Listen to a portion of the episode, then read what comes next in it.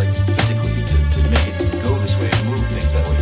Like it's on the edge. Some of the stuff is on the edge. So it's like the opposite of enjoying.